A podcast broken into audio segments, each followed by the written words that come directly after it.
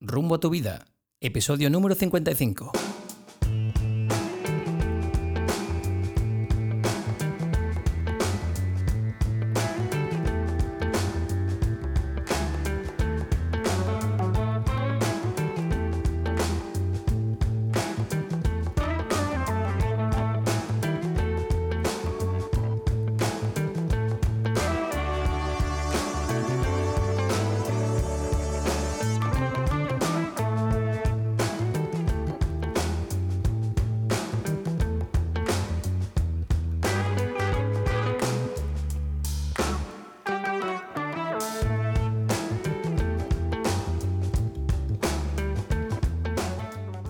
¿Qué tal amigos? Y bienvenidos a un nuevo episodio de Rumbo a tu vida.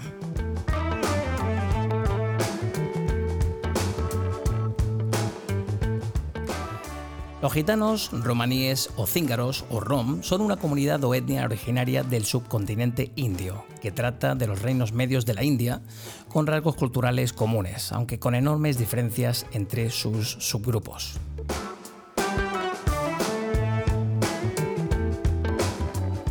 Se encuentran asentados principalmente en Europa, aunque están presentes también en el resto del mundo.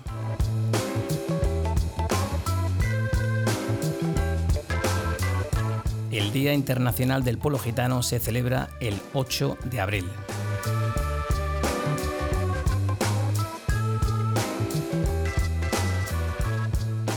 Como decimos, el pueblo gitano es originario de la India, según David Comas, profesor de evolución humana en la Universidad Pompeu Fabra, habitaba en el noroeste del país, las regiones del Punjab y Sindh.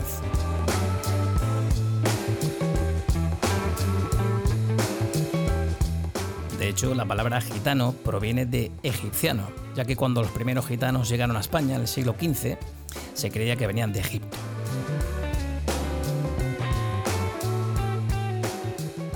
Y fue hace unos mil años aproximadamente cuando los gitanos emigraron desde la India hasta Occidente. A España llegan en el siglo XV, como decimos. Los primeros gitanos en llegar al país fueron bien acogidos hasta que los reyes católicos firmaran en 1499 la Pragmática, una serie de leyes que tenían como fin perseguir la desaparición de la cultura gitana.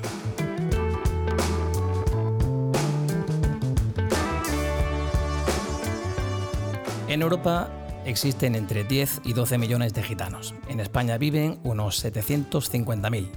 El 37% de gitanos se dedica a la venta ambulante. Pero mucho más allá de los tópicos, también hay gitanos abogados o políticos. En España el 95% de los niños romaníes ya están escolarizados, pero solo un 2% llega a la universidad. Un 98% de los gitanos españoles vive en la pobreza según un informe de la Unión Europea.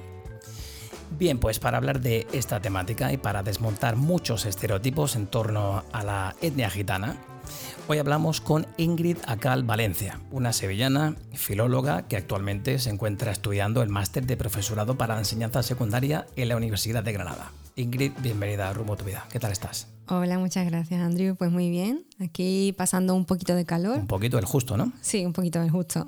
Pero muy bien. Bueno, en tu tierra creo que hace un poquito más calor incluso que un aquí. Un poquito más, siempre unos 4 grados más. Madre mía. Bueno, pues eh, vamos a ver. Hablando hace un ratito con Ingrid, ella me contaba que era como una especie, una especie de mezcla, ¿no? Tú eres 50-50, ¿no? ¿Cómo lo decís en Sevilla? ¿Cómo eh, lo llamáis? En Sevilla decimos entreverado. Entreverado. ¿Tú eres entreverado o eres entrevera? Mestizo, vamos. Mestizo, lo que viene ¿no? a ser mestizo, Vale, sí. O sea, de mamá gitana y papá payo. Sí, exacto. Vale. Bueno, yo le decía a ella, eh, audiencia, que era el ejemplo perfecto, era la invitada perfecta porque así podía contarnos la realidad desde esos dos puntos de vista. Y ella decía que ahora se encontraba con una especie, ¿no? ¿Cómo me decías tú? Una especie Sí, de como limbo. eh, sí, eh, siempre mm, yo creo que la gente que somos entreverados estamos como en tierra de nadie, es decir, no eres una cosa ni eres otra. Y eso pues mm, te hace sentir como te digo, en tierra de nadie, no perteneces ni a una cosa ni a otra y te lo señalan o, o- o al menos la percepción que tú tienes es esa. Ya. Bueno, pues si te parece, nos ponemos el mono de trabajo y vamos a la, a la faena, ¿no? Venga, vamos a ello. Bueno, en primer lugar, a mí me gustaría preguntarte, Ingrid, eh, ¿tú crees que la imagen que ofrece muchos de los medios de comunicación de los gitanos se corresponde realmente con la realidad? No sé, yo te digo, eh, recuerdo realities como los Gypsy Kings, lo que sale en las noticias, las familias que viven en chabolas. ¿Esto realmente es así? ¿Se corresponde? ¿Cuánto de verdad hay en esto? Pues mira, la pregunta es muy cerrada, pero yo te voy a dar una, una respuesta bastante, bastante abierta, es decir, no te voy a responder completamente porque creo que no hay una, respuesta completa. Lo que sí te voy a decir de manera rotunda es que mm, sí, es cierto que muchos medios de comunicación y muchos reality eh, lo que hacen es mm, dar una imagen de los gitanos que perjudica bastante a la etnia gitana. O sea, mm, no se corresponde con la realidad. Es una visión muy sesgada, es decir, es como si tú coges de una tarta un trocito y nada más. Y eso pasa no solamente con las noticias o con las cosas que tengan que ver o que estén relacionadas con los gitanos, sino con el resto de cosas también en los medios de comunicación, como bien sabe todo el mundo, ¿no? Ya. Pues mira, me gustaría que escucharas un audio. Mira, el otro día estuve hablando con un amigo, eh, bueno, el amigo de un amigo. Yo realmente todavía no lo he conocido, aunque ya parece que, es parte de la familia, como con los audios que hemos intercambiado. Hablaba el otro día con Josán Plantón, él eh, trabaja en Madrid, es gitano y pertenece a la fundación del Secretariado Gitano y le formulaba esta misma pregunta. Y este es el audio que él nos envió para ver qué te parece a ti, si coincide con tu respuesta.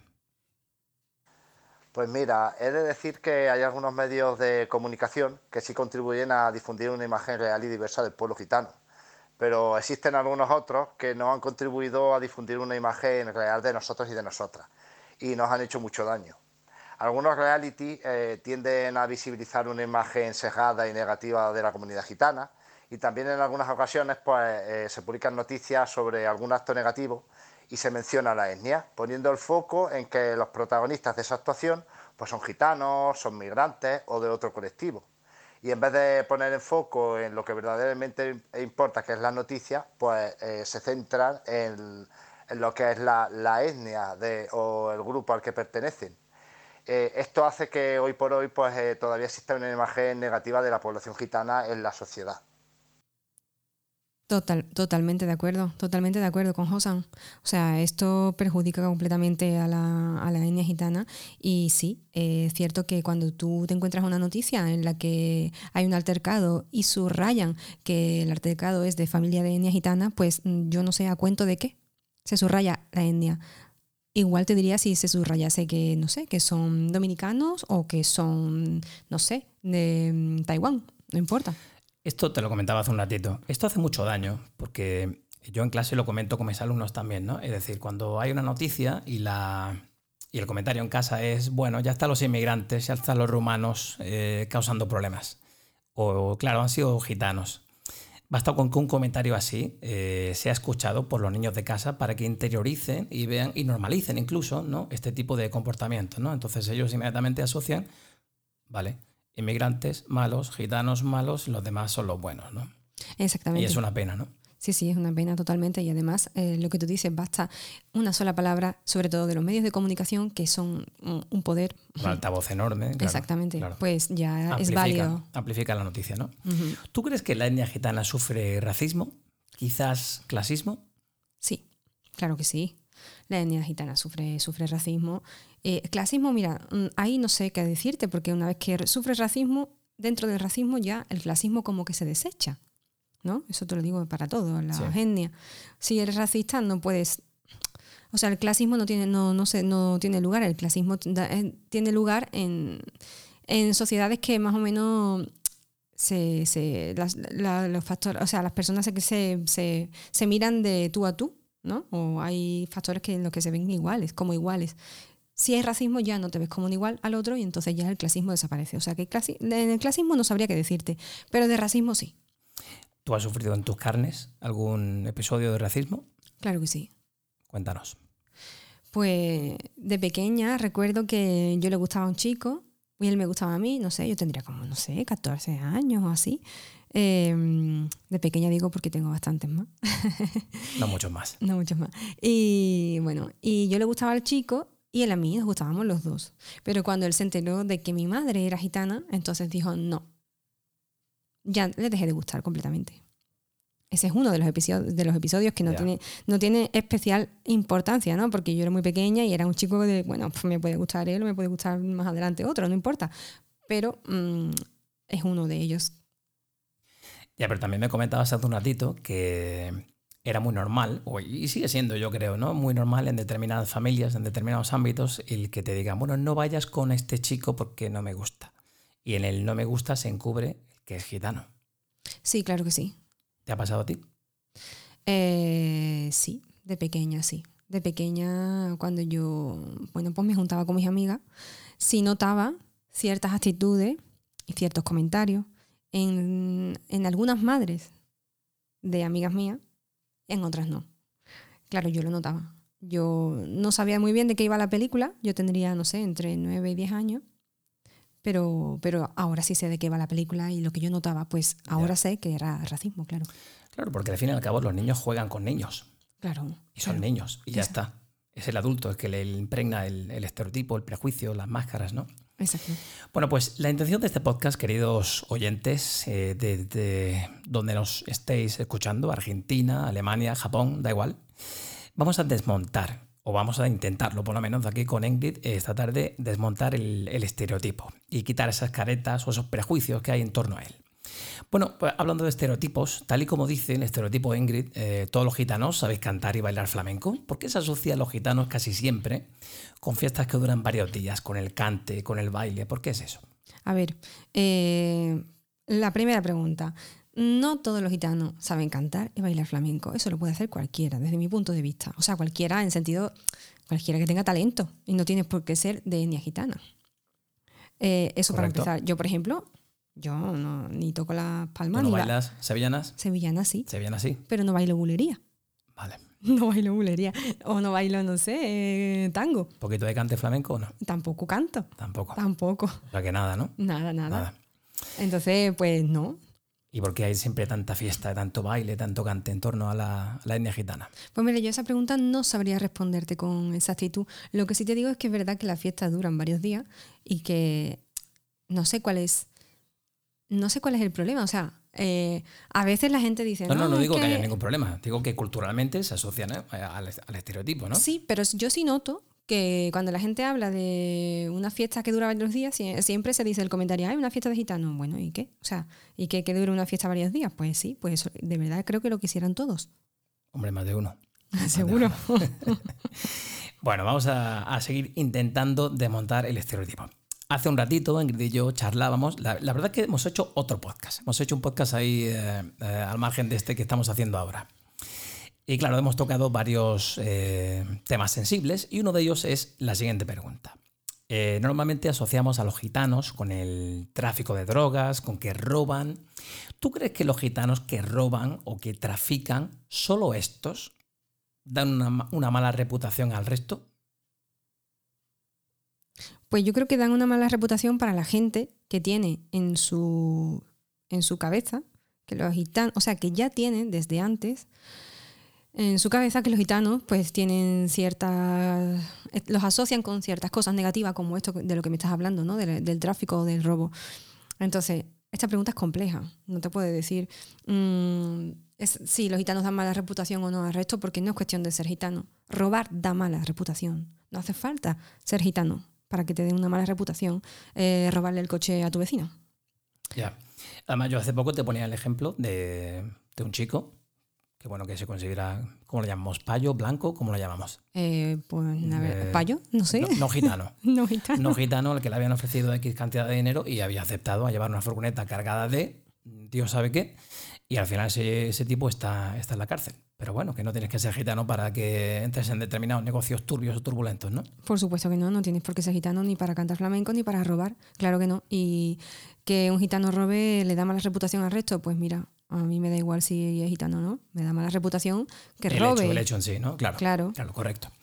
También hablábamos de, que, de la educación, ¿no? En el ámbito de la, de la etnia gitana, ¿no? Solo un 2%, decía yo, el 2% de gitanos llega a la universidad, como es tu caso, ¿no? Estás haciendo un máster ahora en la universidad.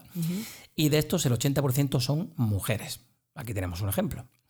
Seis eh, de cada diez jóvenes gitanos en España abandonan los estudios antes de acabar la secundaria, según el estudio El alumnado gitano en secundaria de la Fundación Secretariado Gitano, en la que trabaja nuestro amigo Josan.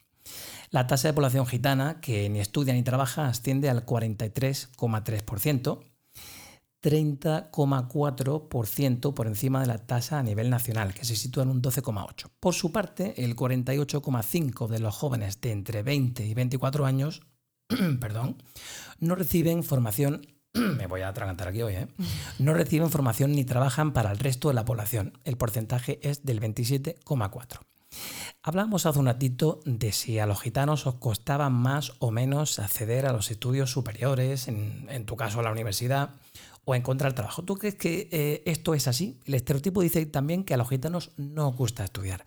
¿Cuánto hay de verdad y, cuánto hay de mentira o de estereotipo en torno a esto? A ver, te digo, eh, es que esto es complejo, no es para responderlo así de una vez. Mm, lo primero, mm, a los gitanos no nos gusta estudiar. Bueno, bueno, a ver, eso es como decir que a los andaluces no les gusta trabajar o que los catalanes son tacaños. O sea... Otro estereotipo. Exactamente. Nada que ver con la realidad. Eh, entonces, estudiar no le gusta estudiar a nadie. Eh, ¿A los gitanos nos cuesta más acceder a los estudios superiores? Pues mira, eh, sí y no. Sí, ¿por qué? Y no, ¿por qué? Pues te lo explico. Sí, porque hay una serie de condiciones eh, socioculturales que, bueno, la etnia gitana está más desfavorecida. Está muy desfavorecida con respecto al resto de la población. Entonces, en eso influye pues, mm, la marginalidad, la pobreza, eh, y eso en qué en, deriva. Deriva, pues no sé, en que en, que en muchas familias gitanas no hay eh, un patrón a seguir que, te, valore que te valore los estudios o, que, o, la posibilidad simplemente de ver gente que está estudiando. Claro, un modelo a seguir, te comentábamos antes, ¿no? Un modelo a seguir. No tienen un referente. Y al no eh, tener ese referente, no siguen ese camino, ¿no? Exactamente, sí. Eso, como tú has dicho, no tienen un modelo.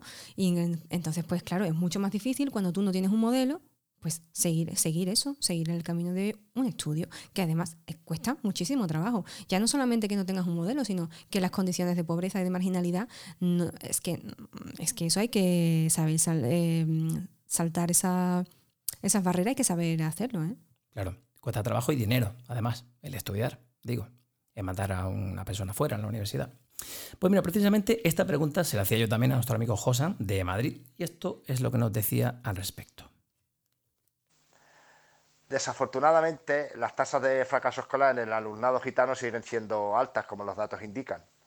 Todavía queda un largo camino por recorrer y hacer un trabajo tanto interno, eh, trabajando con las familias, con el alumnado gitano, como externo. Venimos de una situación en la que hasta la entrada de la Constitución española no se nos reconoce como ciudadanos y ciudadanas de pleno derecho. Recuerdo hace un par de años cuando vi un programa, 80 soy gitano, que se llama así, en la que salieron unas imágenes bastante duras eh, de los años 80, cuando se intentaba regularizar la escolarización de los niños y niñas eh, gitanas en los colegios públicos.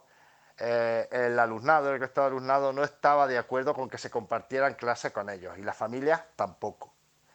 Cuando una historia de rechazo tan reciente marca algo así, todavía nos encontramos en un proceso en el que el alumnado gitano tiene que sentir el sistema educativo como suyo y ser protagonista de su propio proceso. Se tienen que sentir identificados e identificadas con el, sistema educativo. También hay otros fracasos internos, eh, pues debido a las situaciones de exclusión a las que eh, se enfrenta la población gitana, eh, gran parte de ella, pues se acceden a trabajos en edades más tempranas porque tienen que cubrir sus necesidades básicas y esto hace que abandonen sus estudios antes pues, para poder dedicarse a, sus labores y poder ganar dinero para, cubrir esas necesidades. Eh, también existen muchos colegios y clases gueto, eh, que bueno, dentro de la Fundación Secretaría de Gitanos pues ya se han hecho algunos estudios en los que así se, se verifican. Y el alumnado es totalmente gitano, y ahí los niveles educativos son muy bajos y el derecho a la educación no está garantizado. Afortunadamente, eh, no vamos a hablar solamente de cosas negativas, están habiendo grandes avances y cada vez son más los gitanos y las gitanas que, tenemos formación y que pues tenemos trabajos estables. Y uno de los grandes avances también, por ejemplo, hemos de mencionar que es el que se va a incluir en el currículum educativo la historia del pueblo gitano para que se estudie y todos y todas pues, podamos conocerla. Es algo necesario, lo considero, ya que somos un pueblo que venimos eh, conviviendo en España desde hace casi seis siglos, con toda la historia y todas las aportaciones eh, culturales que esto supone, y se desconoce, se desconoce tanto por eh, mucha gran parte de la población gitana como la sociedad mayoritaria. y esto pues se debe de estudiar porque también forma parte de, la historia de España. Bueno, mucha información ahí, ¿no? Por parte de José. ¿Qué nos dices? Pues mira, mm, Mira, eh, Andrew. Te veías sintiendo con la cabeza, ¿no? Conforme escuchabas el audio. Eh, sí, sí, sí. Eh, me tiene iluminadita con todas las cosas que ha ido diciendo. Em, la verdad es que estoy completamente de acuerdo en todo lo que ha dicho y me ha parecido muy interesante dos cosas que, ha dicho y es que el sistema, oye, o sea, los gitanos no, se, no nos identificamos con el sistema educativo y eso, eso a qué se debe, se debe a muchos factores, obviamente. Entre, y, uno de ellos es el que él ha mencionado, es que no se sabe de nada de nosotros, no se sabe nada de nuestra historia y no estamos reflejados en ninguna parte. O sea, y después otra cosa muy fuerte que también que creo que hay que señalarlo para que se vea el nivel de antigitanismo y de racismo que hay es eh, el episodio que ha mencionado él del documental eh, que vio de creo que de los años, bueno, no sé exactamente de qué año, pero en el documental lo que contaba era que en los años 80 se, se obligaba a escolarizar a, los niños gitanos y los niños mmm, no querían, o sea, se negaban. Y eso está en el documental, se ve como los niños dicen que no, que los gitanos que vayan a otro cole, a otras clases y que no vayan, que no se unan a ellos. Eh, no hace falta irte a los años 50 a Estados Unidos, donde los negros eh, tenían que compartir, em, tenían que dividirse en autobuses con los blancos. O sea, es que esto que te estoy diciendo, de que los niños no quieren que los gitanos vayan a su mismo colegio, es que estamos hablando del mismo episodio que el de los años 50 con los negros y... Antes de ayer, los años 80. Fíjate, según lo comenta Jonan, y también lo comentábamos nosotros en nuestra conversación, es hasta el año 78, ¿no? cuando el pueblo gitano no es reconocido formalmente, hasta ese momento estabais como en un limbo legal, ¿no? como no pertenecíais a, ningún sitio. La vuestra, sin duda, eh, Ingrid, es una, duda, es, una, es una historia de persecuciones, de sufrimiento. Fíjate que creo que hay, un documento de 1425 donde figura la llegada a Zaragoza, reino de Aragón por entonces, de un grupo de peregrinos gitanos procedentes de Francia. Eso prueba la primera, la primera, prueba documental de su presencia aquí, en la península ibérica, junto a otros como el de la recepción por la Reina Blanca de Navarra en el castillo de Olite, en 1435, o los hechos del condestable don Miguel Lucas de Iranzo, gobernador de Jaén, como prueba de la primera presencia en tierras aquí andaluzas, un 22 de noviembre de 1462. La convivencia de los grupos de gitanos que atravesaron Europa se rompe en España en el 1499, cuando comienzan a dictarse una serie de leyes, como he dicho en la intro, o pragmáticas, que perseguían su desaparición como cultura. Bueno, pues a partir de entonces se promulgaron más de 200 leyes antigitanas, algunas tan recientes como la que prohibía el uso del habla gitana, el caló o el calé, considerada como jerga delincuente en la dictadura de Franco. Y no es, como decimos, hasta la Constitución del 78 que se reconoce la igualdad plena de todos los españoles. Es la primera introducción en las leyes españolas de una garantía de convivencia y ciudadanía con todos los derechos para los gitanos. Fíjate, como tú bien dices, no, no hay que irse a los años 50. Esto lo tenemos aquí en nuestro país como muy reciente todavía, ¿no? Años 78, principios de los 80, todavía había gente que no quería estar en los colegios con los gitanos. Yo diría que hasta en la actualidad todavía hay un poco de eso, ¿no crees tú? Claro que sí, o sea, hasta en la actualidad, ¿no? El hasta sobra. En la actualidad también, diría yo, ¿no? O sea, también, claro que sí que hay gente que no quiere que los gitanos estén con ellos.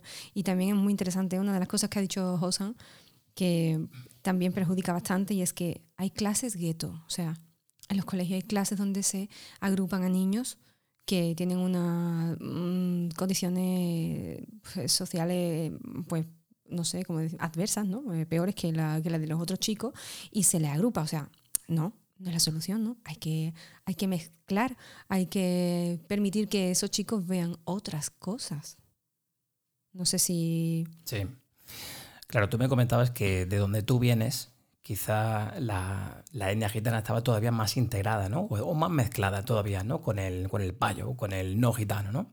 Y aquí en Granada tú observabas que no, ¿no? Como que estaban como todavía en, en departamentos estancos, ¿no? No, a ver, te, te corrijo. A ver, corrígeme. Eh, te decía antes, te decía antes que mm, mi familia, por parte de madre, viene de una zona en la que los gitanos se mezclaron bastante. Es decir, se mezclaron en el sentido de que se integraron bastante. Eh, los gitanos trabajaban al mismo nivel que trabajaba un payo. Daba igual. Y te estoy hablando de, la, de los años, no sé, 60, 50, de la época de mi abuela, más o menos. Vale. Em, y después, te decía también... Em, que estabais como más integrados en, con los payos, ¿no? Es decir, en esa... Ah, aquí, con respecto aquí, a Aquí en Granada, sí. Te decía también, pero que aquí en la actualidad, en Sevilla, en Sevilla yo he notado que los gitanos están más metidos en guetos, más eh, metidos en barrios marginales. Y aquí en Granada, también lo noté en Almería, eh, noté que los gitanos estaban más mezclados. O sea, al contrario de lo que yo he dicho, ¿no? que, aquí estaban más mezclados, vale. Sí, sí, al contrario de lo que tú has dicho. Eh, están más mezclados en Granada y en Almería que en Sevilla. En Sevilla están más metidos en guetos y yo creo que eso viene también un poco por la limpieza que hicieron para la Expo 92 en la que había que tener una imagen bonita de Sevilla, ¿no? Y metieron a, bueno, pues a, mucho, a, muchas familias gitanas en, barrios así hacinados y eso, convirtiéndolo en gueto. Y aquí no se ve tanto, ¿eh? O sea, yo no lo aprecio tanto eh, en Granada y en Almería tampoco lo aprecié tanto. Antes sonreías un poquito cuando te preguntaba qué era lo que más te gustaba de tu, de tu etnia. ¿Qué es lo que más te gusta? Y lo que menos. Pues mira, lo que menos tendría que pensármelo. ¿Y lo que eh, más? ¿Lo que más te gusta? Lo que más. Mm, lo que más me gusta es eh, bueno, la unión que tenemos, el movimiento que tenemos, el movimiento en todos los sentidos, ¿no? ¿Qué te eh, refieres con eso del movimiento? Sí, me refiero tanto a movimiento geográfico, que estamos por todas partes, como a movimiento mental. Estamos, nosotros, yo creo que, que, que estamos abiertos a cualquier otra otra etnia. O sea, creo que no somos, no sé, que tenemos bastante apertura. Ajá, vale. Eh, y después, lo que sí de verdad te digo que me gusta más que todo es que sabemos hacer de, las situaciones adversas eh, situaciones cómodas y alegres. O sea, con toda la persecución que ha sufrido el pueblo gitano, eh, las condiciones en las que ha tenido que vivir de, margina, de marginación, con todo eso, es, eh, eh, seguimos teniendo, nos sigue caracterizando la alegría. Y eso, eso para mí es algo muy distintivo.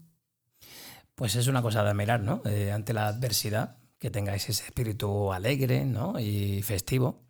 Yo, yo lo admiro. Por ejemplo, yo cuando viene una adversidad como una pandemia, con muchísimas pérdidas de trabajo, pues me vengo como muy abajo, ¿no? Supongo que mucha gente también, ¿no? Y bueno, es admirable el que mucha gente se sienta así. Bueno, pues esta misma pregunta también se le hacía a nuestro amigo Josan de Madrid y esto es lo que nos decía. Lo que más me gusta de mi cultura, de mi pueblo, es que pese a la gran diversidad que hay de perfiles eh, de gitanos y de gitanas, conservamos unos valores comunes que por supuesto también se tienen en el resto de la sociedad, pero nosotros los ponemos en un escalón más alto, como es el respeto a los mayores, eh, da igual eh, si son familia o no son familia, para nosotros todos los mayores son nuestros tíos y nuestras tías. También eh, hemos de destacar la solidaridad y la hermandad entre nosotros y nosotras y con cualquier persona que esté pasando una fatiga, una fatiga, una, una mala situación, como solemos decir nosotros. Pues hacemos todo lo posible ayudándole para que salga de esa situación, da igual de dónde venga o a dónde pertenezca. Creo que eso nos viene eh, por la historia de penurias que, hemos venido arrastrando. Y también eh, la capacidad de, salir de, las adversidades. Eh, con toda la historia que tenemos de persecuciones, de exterminio y demás, como hemos estado hablando a, lo largo de la entrevista, pues seguimos aquí. Y otras cosas también de las que me gustaría mencionar, pues es la, cómo entendemos nosotros y nosotras la, la familia que la, entendemos de una manera extensa.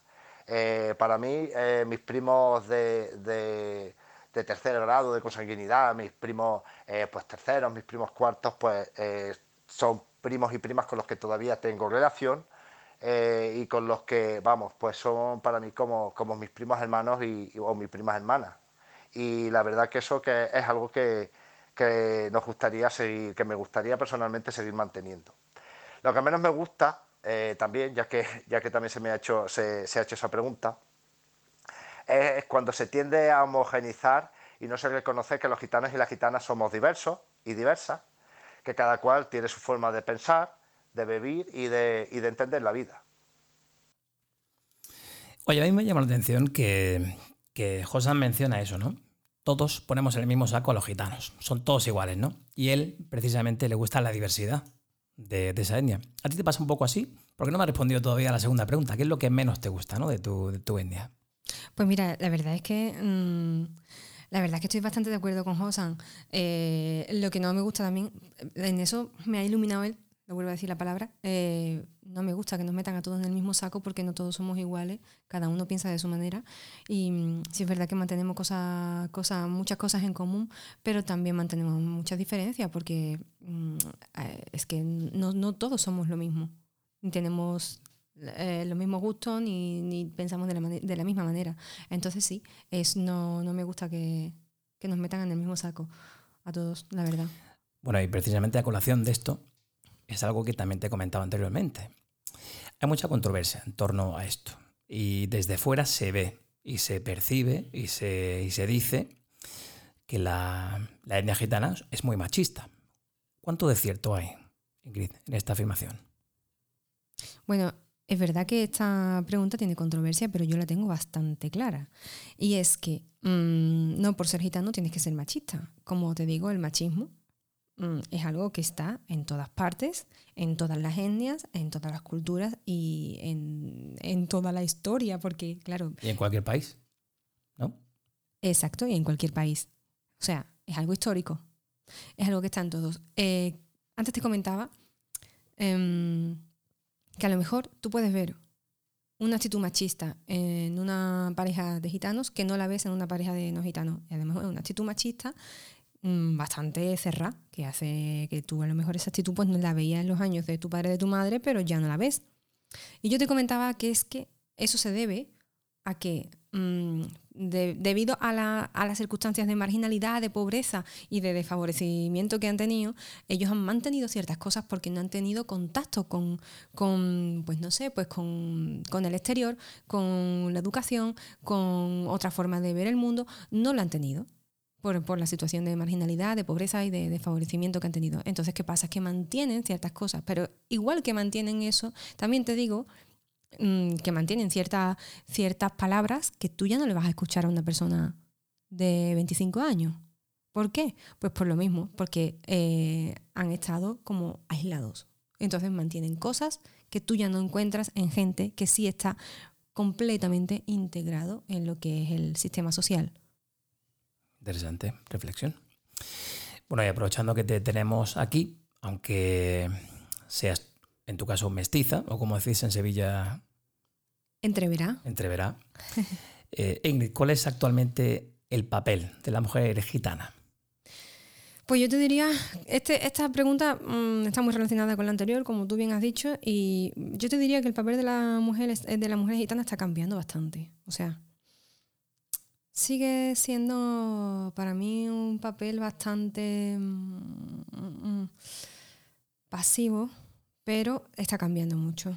Está cambiando bastante. De hecho, está la Asociación de, Mujeres Gitanas, Muradi, mm, em, que se dedica precisamente a concienciar a las mujeres gitanas de que, bueno, de que, de, bueno, pues de todas las cosas que, bueno, de que tengan una emancipación, ¿no?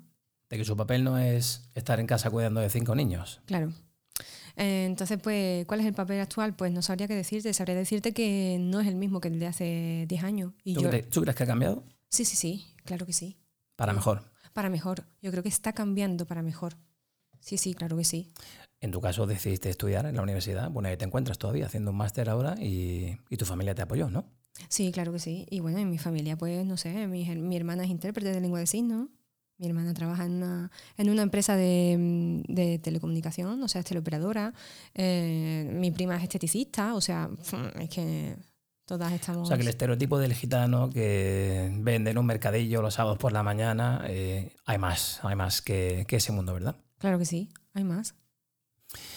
Bueno, pues ¿qué le dirías a todos esos gitanos que quieren, como tú has hecho, salir, romper el estereotipo de gitano que no estudia, que no trabaja y que sueñan con convertirse en, grandes profesionales, quizá en estudiar en la universidad? No sé, ¿qué le dirías?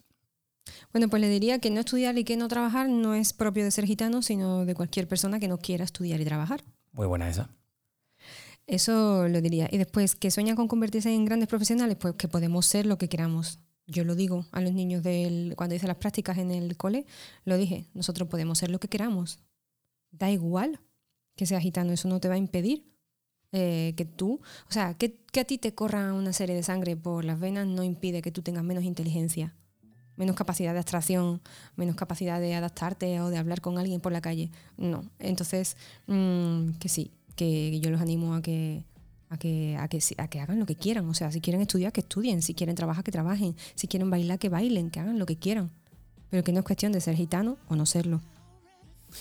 Bueno, y por último, ¿qué le dirías a todas esas personas que siguen llenas de prejuicios por comentarios que hacemos en la misma sociedad, la influencia de la mala prensa, como comentabais antes, eh, noticias que salen en televisión, ¿cómo podríamos animar a esas personas a que realmente os conozcan por quienes sois y no por lo que dicen que sois?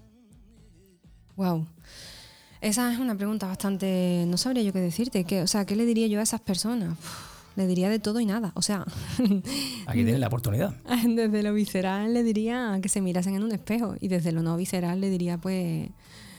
Que, que intentasen abrir los ojos más. Que intentase, intentase, intentasen concienciarse. Igual que hace falta concienciarte del plástico que usamos, también te tienes que concienciar de, de la actitud que tenemos hacia ciertas etnias, como por ejemplo la gitana o como por ejemplo la inmigración la migración, perdón, la migración. Entonces, pues, diría que, que se revisen a ellos mismos y que intenten tener conciencia de las cosas para hablar al menos con propiedad. Bueno, pues la línea que separa el estereotipo del prejuicio o la discriminación es muy, muy fina. Así que, como tú bien dices, hay que mirarse y en nuestras manos está el hacer todo lo posible para no prejuzgar a nadie y tampoco influenciar sobre las ideas de nadie sin saber realmente de lo que estamos hablando. Hagamos pues una sociedad más justa y más empática, no perjuzgando a nadie por ser diferente a nosotros. Ingrid, ha sido un placer tenerte en nuestro podcast eh, con este calor de Granada, de mes de mayo, pero casi propio de mes de agosto. Muchísimas gracias por venir a, iluminarnos, a rumbo a tu vida. Gracias a ti, Andrew, y nada, que muy contenta de participar y de de poder estar aquí contestando estas preguntas. Y bueno, ya unas últimas palabras. Eh, salud y libertad. Muy bien, pues un saludo para, para Ingrid y otro para Josan, también desde Madrid.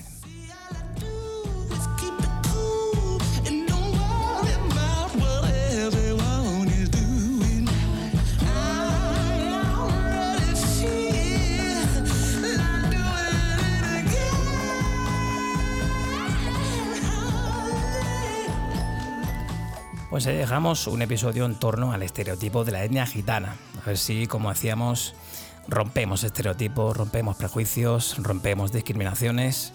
Como yo decía, en nuestras manos está. Sin otro, bueno, se me lío, sin otro cometido por el momento, un servidor se despide hasta dentro de muy poquito.